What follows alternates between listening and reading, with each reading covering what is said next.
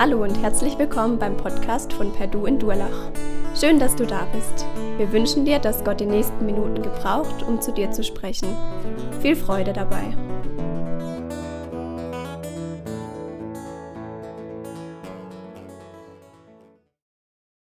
Ich möchte noch kurz beten. Danke, Jesus, äh, dass ich jetzt oder dass wir jetzt Zeit haben, um in dein Wort reinzuschauen. Und ich möchte dich bitten, dass du mich gebrauchst. Ich möchte dich bitten, dass du jetzt die Zeit der Predigt segnest und dass du draus machst, was du möchtest, Herr Jesus. Danke, äh, dass wir dein Wort haben dürfen und ich möchte dich bitten, dass du die Kraft entfaltest. Amen.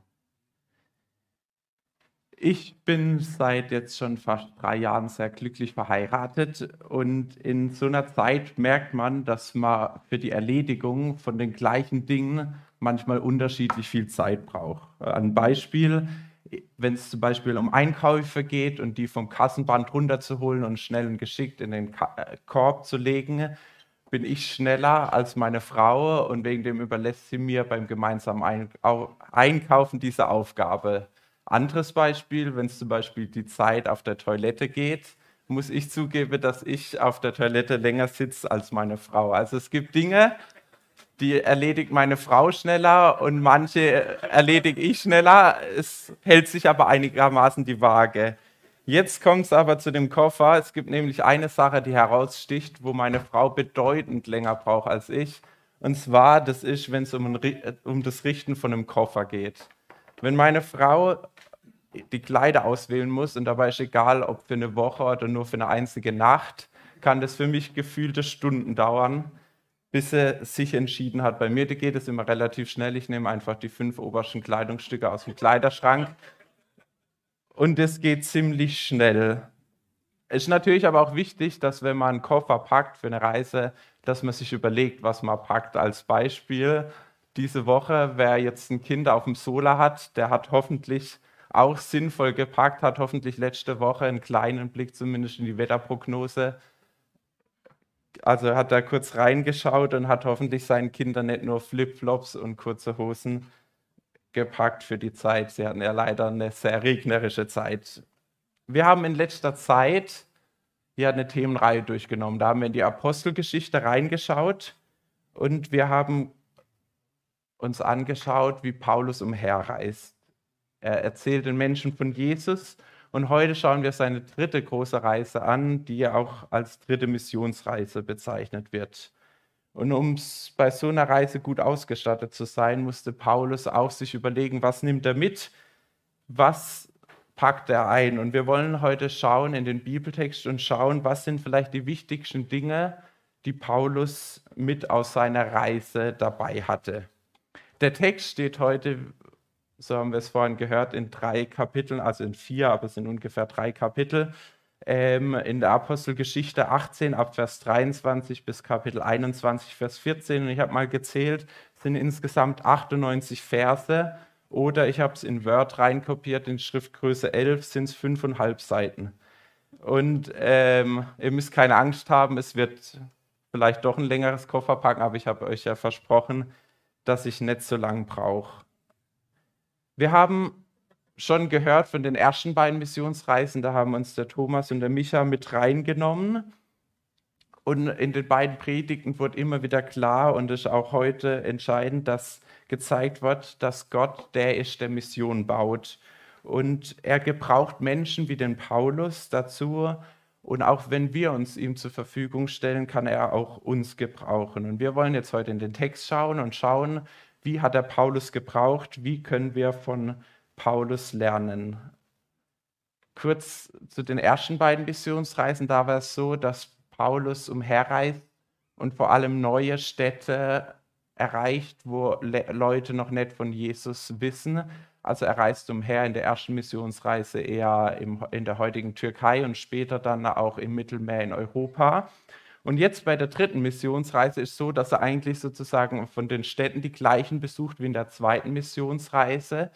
Das heißt, diesmal geht er nicht zu neuen Orten, sondern besucht die Orte nochmal. Und da ist mein erster kleiner Gedanke, dass es Paulus jetzt also nicht darum geht, er hätte ja auch jetzt sagen können, okay, da war ich schon in Griechenland und so weiter, jetzt gehe ich weiter noch nach Nordeuropa und so weiter, um einfach möglichst vielen einfach kurz von Jesus zu erzählen und ihn da bekannt machen. Aber wir sehen, er nimmt sich Zeit für Gemeinden und für Leute, für Städte, wo er schon war und wo er schon von Jesus berichtet hat. Es steht da, dass er die Gemeinden besucht und gestärkt hat.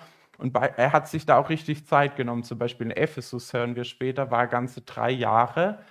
Dann reist er weiter, er reist wieder zurück und kommt wieder extra an Ephesus vorbei, redet da mit den Gemeindevorstehern, den Ältesten und später schreibt er ihnen noch Briefe und so. Also er hat sich richtig um die Gemeinde gekümmert. Übertragen auf uns, vielleicht ist so, dass du jemand eingeladen hast oder von Jesus erzählt hast und das ist auch voll richtig und wichtig, dass wir die Leute einladen und von Jesus erzählen. Aber es ist auch wichtig, dass wir uns danach noch weiter um die Menschen kümmern und sie begleiten. Also vielleicht für dich ist dann auch an der Reihe, wenn du jemanden mal mitgebracht hast, der vielleicht auch begeistert ist von dem, was er hier gehört hat, dass du dem weiter nachgehst, dass du den ermutigst, den stärkst, vielleicht mal wieder neu einlädst oder einen Brief schreibst, ich weiß nicht. Ähm, meine Sache wäre es nicht, aber vielleicht deine.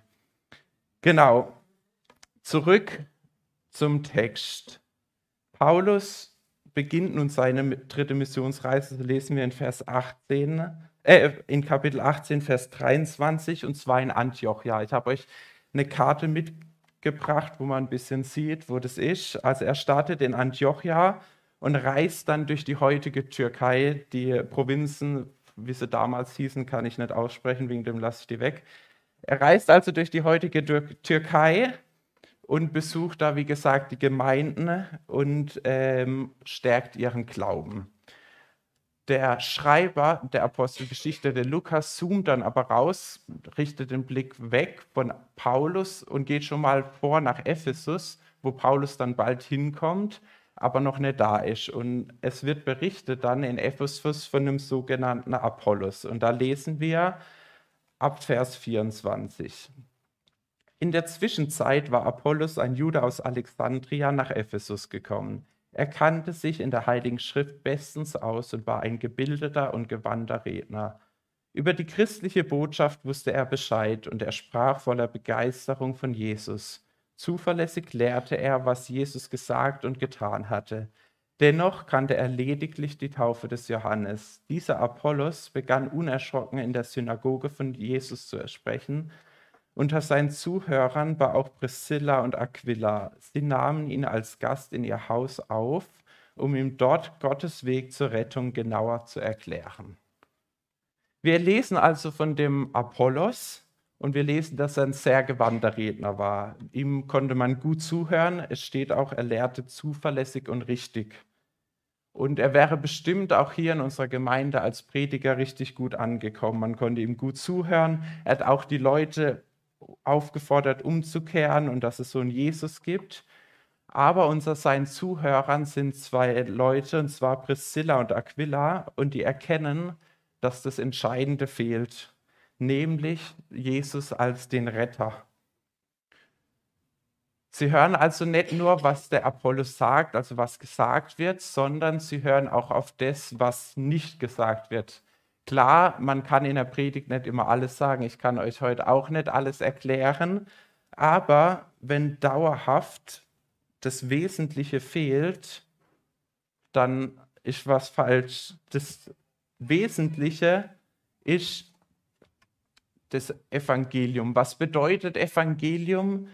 Evangelium heißt übersetzt die frohe Botschaft. Und zwar die frohe Botschaft von Jesus, der am Kreuz gestorben ist. Er ist nicht nur gestorben, sonst wäre es eher eine traurige Botschaft, keine frohe Botschaft, sondern er hat den Tod besiegt, er ist auferstanden und es, wir lesen und wir wissen, dass wenn wir in Beziehung mit Jesus leben, dass wir auch dann den Tod besiegen dürfen, beziehungsweise er für uns den Tod besiegt hat und wir mit Jesus wirklich leben dürfen. Und das ist die frohe Botschaft des Evangeliums. Und die Botschaft von diesem auferstandenen Jesus darf nicht fehlen. Und Aquila und Priscilla, finde ich, handeln da richtig vorbildlich. Zum einen, sie schreiben ihn nicht direkt ab. Sie merken zwar, irgendwas fehlt, aber sie sagen dann nicht, okay, bei dem ist keine Hoffnung, sondern sie laden ihn zu sich ein und belehren ihn. Sie reden auch mit ihm und nicht über ihn, also sie lästern nicht oder reden irgendwie mit jemand anderem darüber, sondern sie gehen direkt auf ihn zu. Und auch Apollos ist ja grundsätzlich erstmal ein positives Vorbild. Zum einen steht, dass er sehr gelehrt war in der Schrift, also er kannte sich im Wort Gottes aus.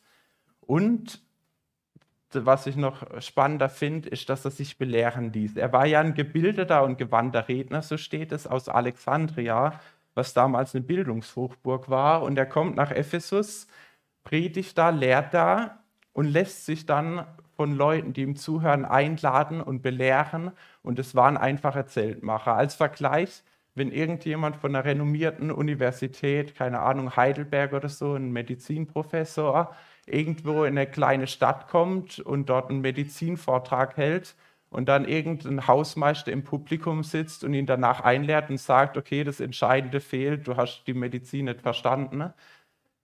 So ist es für den Apollos, aber er lässt sich trotzdem belehren, also er hört auf das, er lässt sich darauf ein. Und dann sehen wir, er nimmt die Belehrung an, er lässt sich belehren, korrigieren und danach wird er ausgesandt.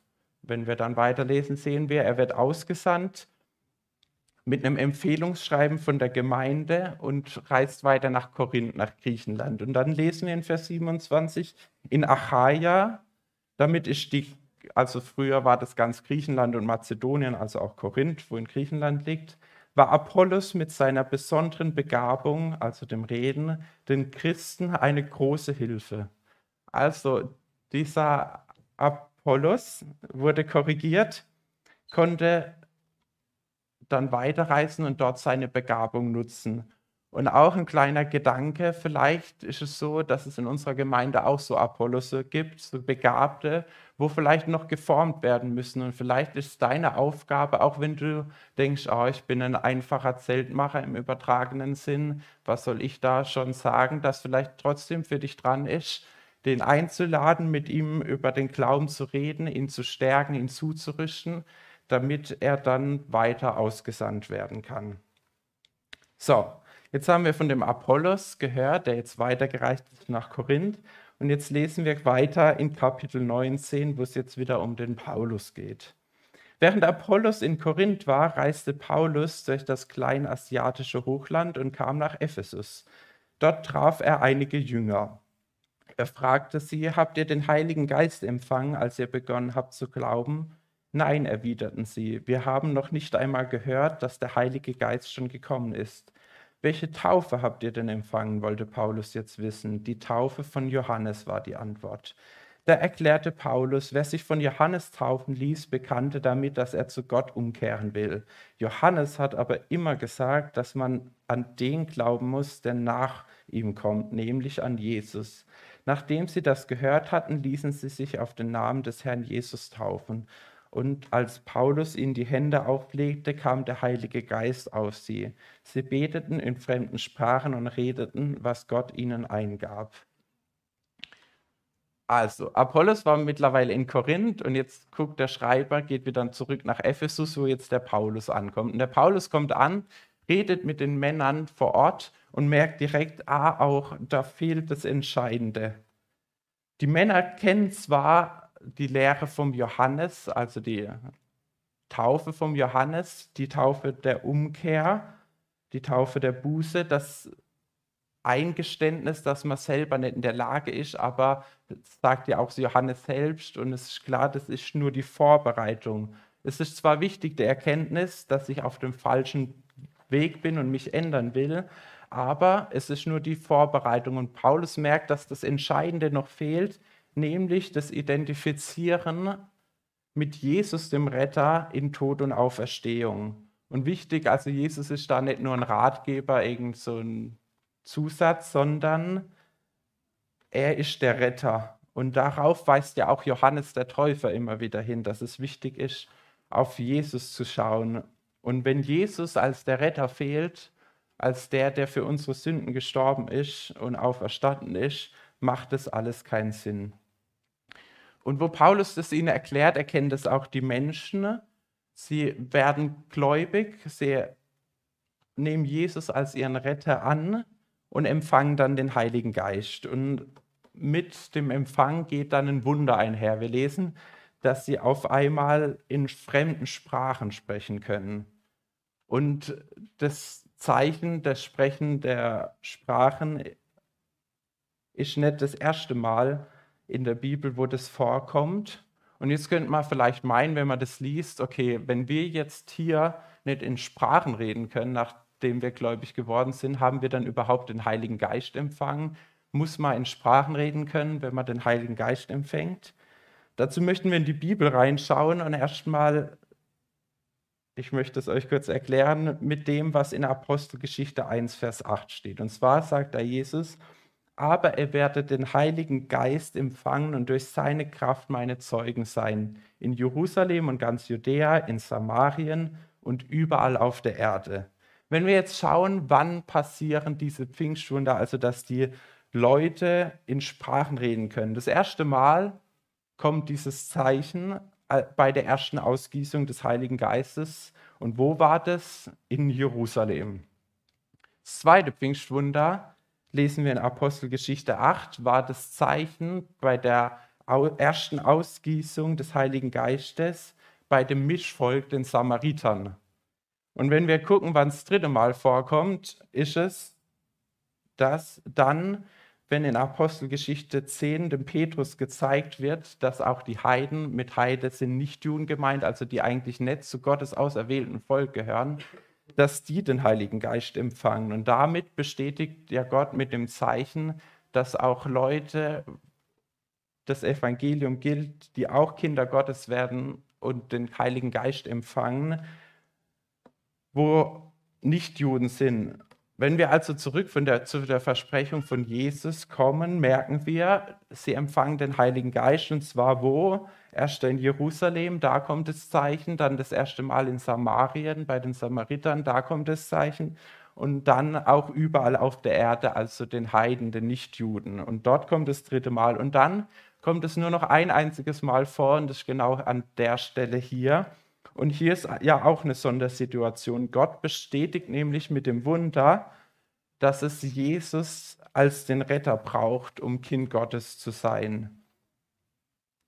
Wenn du und ich, wenn wir Kinder Gottes werden, empfangen wir auch den Heiligen Geist. Und den Menschen damals wurde das bestätigt mit dem Zeichen, aus dem Grund, dass es nicht nur reicht, die Taufe des Johannes, also die Einsicht der Umkehr, sondern dass es Jesus als den entscheidenden Rettern braucht.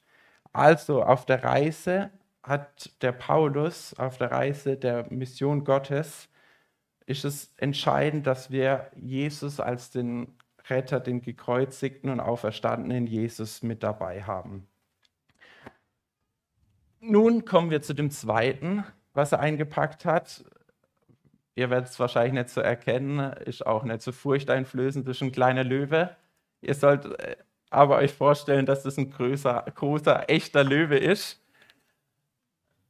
den Paulus mit dabei hat. Und zwar, ich möchte es euch erklären, warum ich den Löwe gewählt habe. Und zwar, stellt euch vor, eine Gruppe von Kindern überlegt, wie sie am besten einen ausgewachsenen Löwen, den König der Tiere, verteidigen kann. Und sie kommen auf die Idee, okay, der Löwe ist im Käfig und wir stellen uns alle davor und versuchen, den so gut es geht zu verteidigen. Aber wäre es nicht viel schlauer, wenn die einfach ein paar Schritte zurück machen würden, die Käfigtür aufmachen würden und den Löwe rauslassen würden, dass er sich selber verteidigen kann, weil der Löwe kann sich am besten selber verteidigen. Der kann am besten für sich selbst sorgen. Und so ist auch die beste Verteidigung für das Evangelium, also die frohe Botschaft, die Paulus da verkündet von dem auferstandenen Herr, dass wir das Evangelium einfach rauslassen, dass wir den gekreuzigten predigen. Und genau das sehen wir auch in dem nächsten Abschnitt Genau. Paulus lässt nämlich im Bilde gesprochen den Löwen in Ephesus raus. Er verkündet das Evangelium und wir sehen dann auch, welche Auswirkungen das hat. Wenn wir in den Text schauen, ich fasse einiges zusammen, manches lesen wir, wie ihr gesehen habt. wird erstmal berichtet, dass Paulus drei Monate in der Synagoge in Ephesus predigt. Dann stößt er dann auf Widerstand und wechselt dann den Lehrort und lehrt in einem privaten Saal noch weitere zwei Jahre, steht da. Und dann passieren Sachen. Und zwar lesen wir in Vers 11, Gott ließ durch Paulus ganz erstaunliche Wunder geschehen. Die Leute legten sogar Tücher, mit denen Paulus sich den Schweiß abgewischt hatte, und Kleidungsstücke von ihm auf die Kranken. Dadurch wurden sie gesund und die Dämonen verließen sie. Dabei ist wieder wichtig, sozusagen, es kehren manche Sachen immer wieder, dass die Wunder als Zeichen be als Bestätigung dienen. Sonst könnte man sich wieder fragen, okay, ähm, was läuft bei uns falsch, dass wir nicht die Cappy vom Olli oder die Wäsche vom Thomas oder so auf Kranke und Besessene legen können und die gesund werden. Ist da irgendwas falsch? Nee, die Wunder sind wieder eine Bestätigung. Das war auch so bei Jesus. Und heute merken wir oder wissen wir, dass wir Gottes Wort als Bestätigung haben.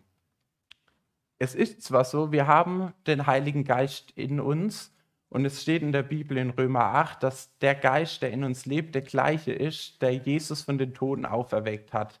Also wir haben potenziell die Kraft in uns, den Geist in uns, der Tote lebendig machen kann, also auch Kranke heilen kann. Aber warum braucht Paulus dieses Wunder? Wie gesagt, als Bestätigung. Ihr müsst euch vorstellen, die Leute waren skeptisch damals. Da kam ein Mann in eine Stadt, wo er nicht bekannt war und erzählt auf einmal von einer neuen Lehre, und zwar von Jesus, dass der das Wichtigste ist. Stellt euch vor, in unserer Gemeinde kommt jetzt auch jemand, wo den nächsten Schritt ankündigt, irgendein Fremder aus einer fremden Stadt kommt hier in den Gottesdienst und behauptet, ja, Jesus ist schon wiedergekommen oder Jesus wird dieses Jahr, keine Ahnung, am 10.10. .10. wiederkommen. Und klar glauben wir ihm nicht direkt, sondern wir wollen irgendeine Bestätigung sehen. Und so hat das Wunder das bestätigt, weil die hatten ja noch kein neues Testament, die konnten nicht nachlesen, die Dinge, die von, Jesus, von Jesus, sie brauchten eine Bestätigung. Und wir sehen in der Bibel immer wieder, dass Gott selbst sein Wort bestätigt mit Zeichen und Wunder. So war es auch bei Jesus. Er wurde mit Zeichen und Wunder bestätigt, dass er der Sohn Gottes ist. Und als er dann auffährt und seine Apostel aussendet, werden die auch wieder bestätigt durch verschiedene Wunder. Und hier in dem Text ja auch der Paulus, er wird bestätigt durch Wunder. Und dabei, wieder auf dem Bild, äh, in dem Bild des Löwen, ist, sind diese Bestätigungen wie das Brüllen des Löwen, das bestätigt, dass es wirklich ein Löwe ist, so sind die Wunder auch ein Zeichen.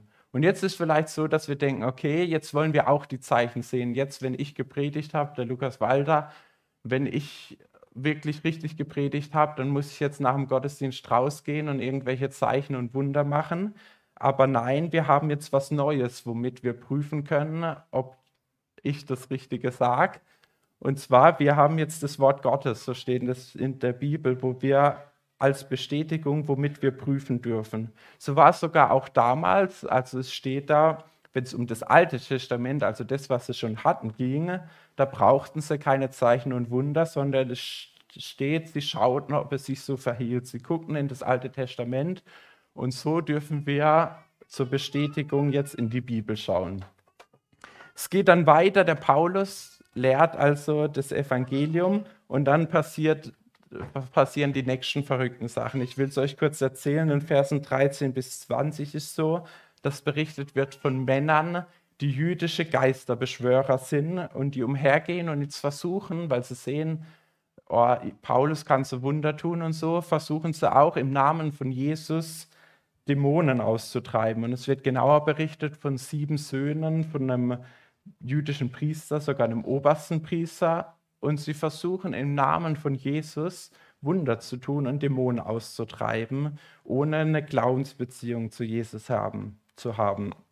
Und dann sehen wir, sie haben keinen Erfolg. Wir lesen in Vers 15 und 16, doch der Dämon verhöhnte sie, Jesus kenne ich und Paulus auch, aber wer seid ihr? Dann stürzte sich der Besessene auf sie, warf sie zu Boden und überwältigte sie, sodass sie schließlich alle nackt und verwundet aus dem Haus fliehen mussten. Wir sehen also erstmal, dass so dämonische Mächte, dass das Realität ist. Sie gibt es wirklich. Und so zu tun, als wäre man Kind Gottes, sich einfach nur auszugeben, das reicht nicht. Ist so wie wieder im Vergleich, wie wenn ein Kind so tut, als würde er wie ein Löwe brüllen. Deswegen hat er keine Kraft oder Macht und keiner hat Angst vor ihm. Es ist ein geistlicher Kampf ohne Waffenrüstung und wir sehen, der Name Jesu ohne Glauben hat keine Wirkung. Aber wir sehen auch andersrum, dass der Name Jesu in Verbindung mit Glauben wirkliche Kraft hat, dass Jesus ein mächtiger Löwe ist. Und ich glaube, oft passiert uns, dass wir unsere Erwartungen, unsere Ansprüche runterschrauben und dann Jesus nur noch irgendein Umweltschützer ist oder irgendein guter Mensch war. Aber wir sehen, Jesus ist so viel mehr. Der war nicht irgendein Kätzchen, sondern er ist der Löwe. Das Evangelium hat wirklich Kraft. Und wenn wir das Zentrum des Evangeliums verkünden, macht es auch nicht nur irgendwie glücklich, das ist nicht nur eine schöne Botschaft, sondern es hat auch wirklich Kraft und kann uns die Schuld vergeben. Und dann lesen wir weiter, was ist die Reaktion von den Leuten drumherum. In Vers 17 steht, bald wusste ganz Ephesus, Juden wie Nichtjuden, von diesem Vorfall. Alle waren zutiefst erschrocken und der Name des Herrn Jesu wurde überall gelobt. Viele von denen, die zum Glauben gekommen waren, bekannten jetzt offen, dass sie früher Zauberei getrieben hatten. Eine, eine ganze Zahl von ihnen brachte ihre Zauberbücher und verbrannten sie in aller Öffentlichkeit. Man schätzte deren Wert auf 50.000 Silberstücke. So erwies die Botschaft des Herrn ihre Macht und breitete sich immer weiter aus. Wir sehen also, dass eine Umkehr stattfand. Und wenn wir so auf der Suche nach Wunder sind, ist hier eigentlich das größte Wunder, wo uns berichtet wird. Klar, wenn Kranke geheilt werden und Dämonen ausgetrieben wird, werden, sind es auch Wunder und es kann heute auch noch geschehen, daran glaube ich. Aber das größte Wunder ist doch, wenn nicht nur ein böser Geist ausgetrieben wird, sondern der gute Geist, der Geist Gottes in ein Leben kommt und das Leben verändert. Oder wenn es nicht nur eine Krankenheilung geschieht, sondern wenn ein Mensch durch den Glauben zum ewigen Leben kommt, wie viel mehr ist es denn als eine Krankenaustreibung und äh, Krankenheilung? Und die Leute hier in Ephesus, die erkennen, sie haben es mit einem mächtigen Löwen zu tun, aber auch, also vor dem man einerseits zwar größte Ehrfurcht haben muss, aber wir wissen das selber und das haben die Menschen auch damals gemerkt, wenn man sich Jesus zuwendet, ist er auf der anderen Seite auch ein sanftmütiger und ein sehr guter Freund, sogar der beste Freund. Und dieser Löwe, von dem wir es die ganze Zeit haben, der hat auch für dich gekämpft. Jesus wird ja als Löwe von Juda in der Offenbarung bezeichnet. Der Löwe, der hat für dich gekämpft, der für, hat für dich die Finsternis besiegt. Und die Frage dabei an dich ist, wie stehst du zu diesem Löwen? Ist dieser mächtige Löwe auch dein bester Freund und Beschützer. Hast du das angenommen? Wir müssen aufpassen, wie gesagt, Jesus ist kein Haustier, ist kein Kätzchen, das man mal haben kann und wenn man keine Lust mehr hat, ist der König und er duldet keine Konkurrenz. So sehen wir auch, dass die Epheser das kapiert haben und das Auswirkungen auf ihr Leben hat. Sie verbrennen die teuren Bücher, also das sind 50.000 Tagelöhne auch gewesen von dem Wert her, also richtig viel es hat Auswirkungen, sie räumen auf. Und vielleicht ist bei dir auch wieder an der Reihe, dem König, dem Herrn Jesus wieder Raum zu geben in deinem Leben, auch wenn Dinge weichen müssen. Und so sehen wir, dass Paulus lehrt von der Umkehr. Er predigt in, der, in Ephesus, wo viel Götzendienst passiert, auch ganz konkret, dass immer die Umkehr zu Jesus das geht nur auch mit der Abwendung von Götzen. Das geht immer miteinander einher. Und Paulus lehrt es und kurz zusammengefasst kommt dann ein Riesentumult in Ephesus. Der, also die schreien zwei Stunden, rennen in ein Amphitheater. Es gibt einen riesen Aufstand. Und das Interessante ist, Paulus muss gar nicht dahin, also er wird sogar zurückgehalten, er löst es nicht auf, sondern das macht ähm, ein Beamter für ihn, beziehungsweise nicht für ihn, sondern der macht es aus Angst vor der römischen Regierung. So wird der Tumult wieder aufgelöst. Und was wir aber daran sehen, ihr könnt es ja zu Hause nachlesen, ist, und das lesen wir nicht nur an der Stelle, sondern das zieht sich durch, gerade durch das Leben von Paulus, dass immer die Erweckung mit Widerstand einhergeht. Also es ist, wird immer wieder gezeigt, dass wo Erweckung passiert, auch Widerstand da ist. So, jetzt war Paulus drei lange Jahre in der Stadt Ephesus und jetzt reist er weiter. Wir sehen, dass er weiterreist und zwar nach Griechenland bis nach Korinth und es steht, dass er umhergeht und dabei die Gemeinden ermutigt, die einzelnen Leute ermutigt. Und dazu auch ein gleicher, kleiner Nebengedanke. Der Paulus, der musste viel schlimme Sachen erleben. Er hat einiges Schwieriges durchlebt, aber dadurch, dass er so viel Schweres durchleben konnte, konnte er im besonderen Maße Leute ermutigen. Und vielleicht ist es bei dir auch so, dass du schwere Sachen durchleben musst ich weiß nicht, ich kenne nicht jeden Einzelnen. Und aber vielleicht ist es auch so, dass du das durchleben musst, damit du andere Menschen dadurch ermutigen kannst, weil du das selber durchlebt hast. Die Frage dabei ist dann aber natürlich, ob du dich wie der Paulus von Gott dazu gebrauchen lässt. Der Paulus ist ja jetzt also in Griechenland, in Korinth und er will auf schnellstem Weg nach Jerusalem eigentlich, weil er hat mittlerweile, so wird uns berichtet, ein neues Ziel. Und zwar, er will, so, nachdem er nach, in Jerusalem ist, schnell weiter nach Rom. Und der kürzeste Weg von, äh, ist eine kurze Überfahrt, also einmal quer rüber, über das Mittelmeer und er will eigentlich in Syrien ankommen und dann noch das kleine restliche Stück zu Fuß. Und er bereitet sich auf die Überfahrt vor, aber dann wird uns berichtet, dass klar ist, dass ihn sogar Juden steht, dass Juden ihn umbringen wollen auf der Schifffahrt. Also ist klar, wenn er in das Schiff steigt und überfährt, wird er umgebracht von Juden. Wegen dem muss er, also er wird gezwungen, den langen Landweg wieder zurückzugehen. Und so macht er sich auf den Weg wieder zurück, den Landweg. Er reist weiter und kommt so wieder anderem, unter anderem nach Troas. Übrigens, also ich habe die Karte für mich die wichtigsten Städte eingetragen. Es gibt noch viel mehr Städte werden erwähnt, aber das erspare ich euch. Also ungefähr die Route, die Paulus nimmt. Und dann lesen wir in Troas in Vers 7 am Sonntagabend, dem ersten Tag der neuen Woche, kamen wir zusammen, um das Abendmahl zu feiern. Also es ist eine Wir-Perspektive, weil jetzt der Lukas, der Schreiber, mit dabei ist. Und Paulus predigte. Weil er schon am nächsten Tag weiterreisen wollte, nahm er sich viel Zeit und sprach bis Mitternacht. Der Raum im Obergeschoss, in dem wir uns befanden, war durch viele Öllampen erhellt. Ein junger Mann, er hieß Eutychus, saß auf der Fensterbank. Während der langen Predigt von Paulus wurde er vom Schlaf überwältigt. Dabei verlor er das Gleichgewicht und fiel durch das offene Fenster drei Stockwerke tief. Als die Männer ihn aufhoben, war er tot. Paulus lief hinunter, beugte sich über den Toten und nahm ihn in seine Arme. Dann sagte er zu den Leuten, beruhigt euch, er lebt. Paulus ging wieder hinauf, er brach das Brot und sie feierten gemeinsam das Abendmahl. Er sprach noch lange mit ihnen, bevor er dann bei Tagesanbruch er sie bei Tagesanbruch verließ. Eutychus brachten sie unversehrt nach Hause. Dass Gott ihn auferweckt hatte, war für die Gemeinde eine große Ermutigung.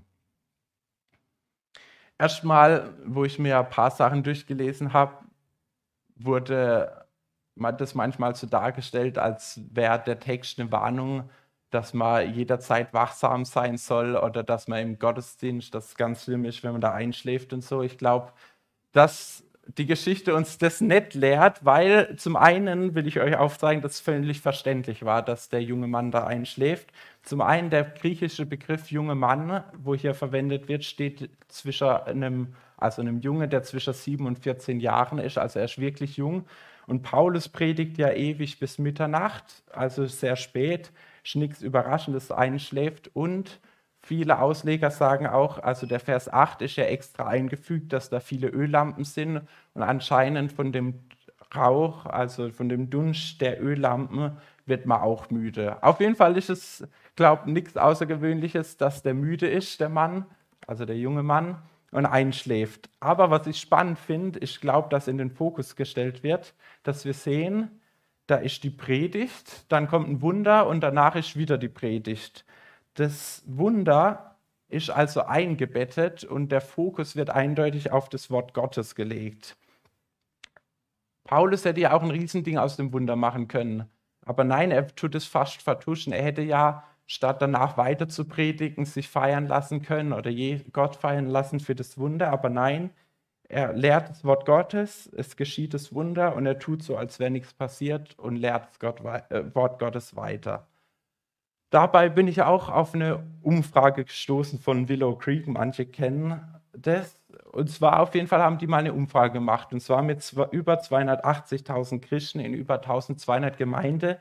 Und das Ziel der Umfrage war, herauszufinden, was der wichtigste Faktor für geistliches Wachstum ist. Und die haben die Leute befragt und Überraschung, es kam nicht raus, dass es irgendwelche Wunder sind, es sind auch nicht irgendwelche tollen Gemeindeveranstaltungen oder sonst irgendwas. Der wichtigste Faktor für geistliches Wachstum ist das intensive Studium der Bibel. Die Auseinandersetzung mit dem Wort Gottes und nicht irgendwelche Wunder oder so, wo sozusagen uns geistlich wachsen lassen. Und ich glaube, wenn wir uns mit der Bibel beschäftigen, ist das, hätte es vielleicht die Umfrage gar nicht gebraucht. Ist das relativ offensichtlich, weil es auch wieder immer wieder erwähnt wird, dass es so wichtig ist. Und dazu, da predige ich zuallererst zu mir, dass es wichtig ist, sich mit dem Wort Gottes auseinanderzusetzen. Ich will euch noch kurz die Missionsreise zu Ende erzählen. Anschließend reist Paulus nämlich mit einer Gruppe weiter nach Milet. Das ist eine Stadt, die ist circa 50 Kilometer, ihr seht es gleich auf der Karte, sie ist sehr nah an Ephesus dran. Und er will ja schnell weiter nach Jerusalem, wegen dem entscheidet er sich dagegen, noch kurz nach Ephesus zu reisen, was er damals auch eine Weile gebraucht hat. Aber ihm ist trotzdem so wichtig, nochmal mit den Ephesern zu reden. Ich habe ja gesagt, dass sie ihm besonders am Herz lagen, dass er extra die ganzen Gemeindeältesten, also die Gemeindeleiter, zu sich holt, um denen zu predigen und sie zuzurüsten. Und da können wir die Predigt nachlesen. Ich habe die aus Zeitgründen weggelassen. Ich habe die zwar sehr ausgearbeitet, aber dann doch ganz weggelassen, dass nicht hier jemand auch einschläft und aus dem Fenster fällt. Nee, genau. Also ich habe die einfach weggelassen, aber sehr interessant, die nachzulesen. Ihr könnt es gerne zu Hause tun. Nachdem er dort zu den Ältesten gepredigt hat, reist er dann weiter und überquert jetzt per Schiff das Mittelmeer vorbei an Zypern und kommt dann unter anderem in Tyrus und Caesarea vorbei.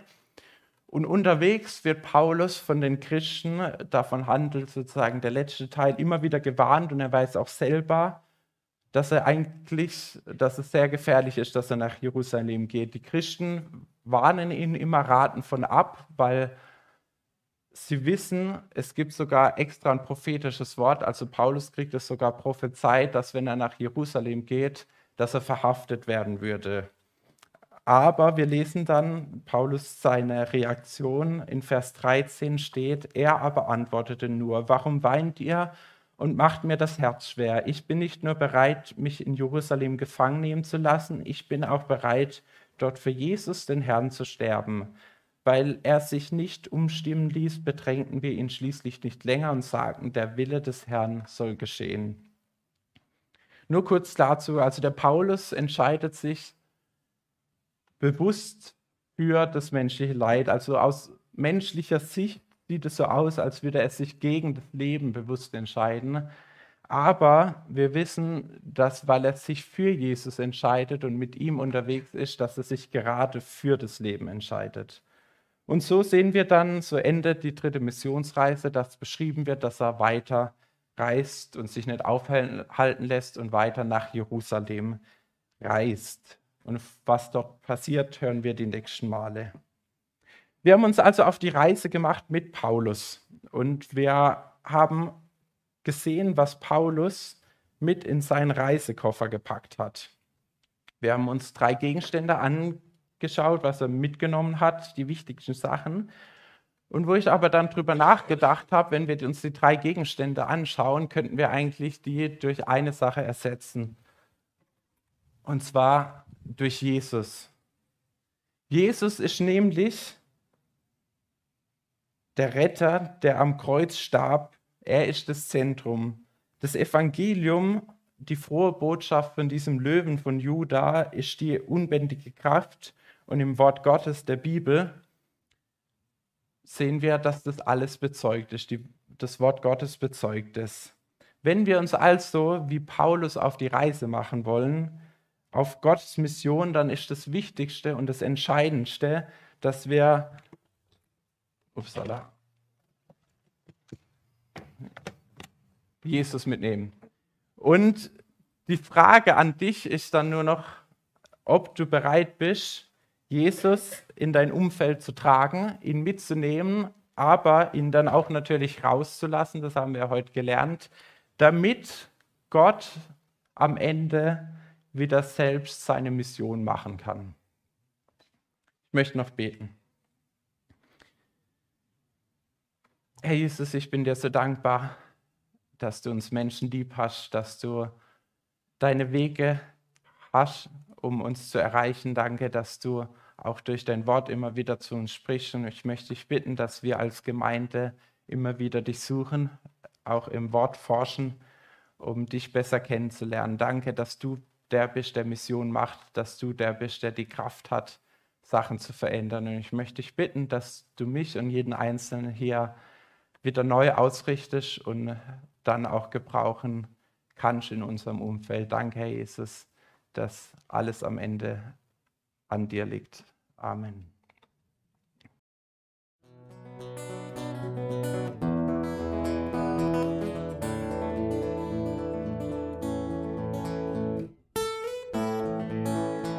Wir hoffen, der Podcast hat dir weitergeholfen. Falls du noch Fragen hast, besuche gerne unsere Homepage unter www.per-du.church. Hier findest du alle wichtigen Infos zur Gemeinde und zum Glauben. Tschüss und bis zum nächsten Mal.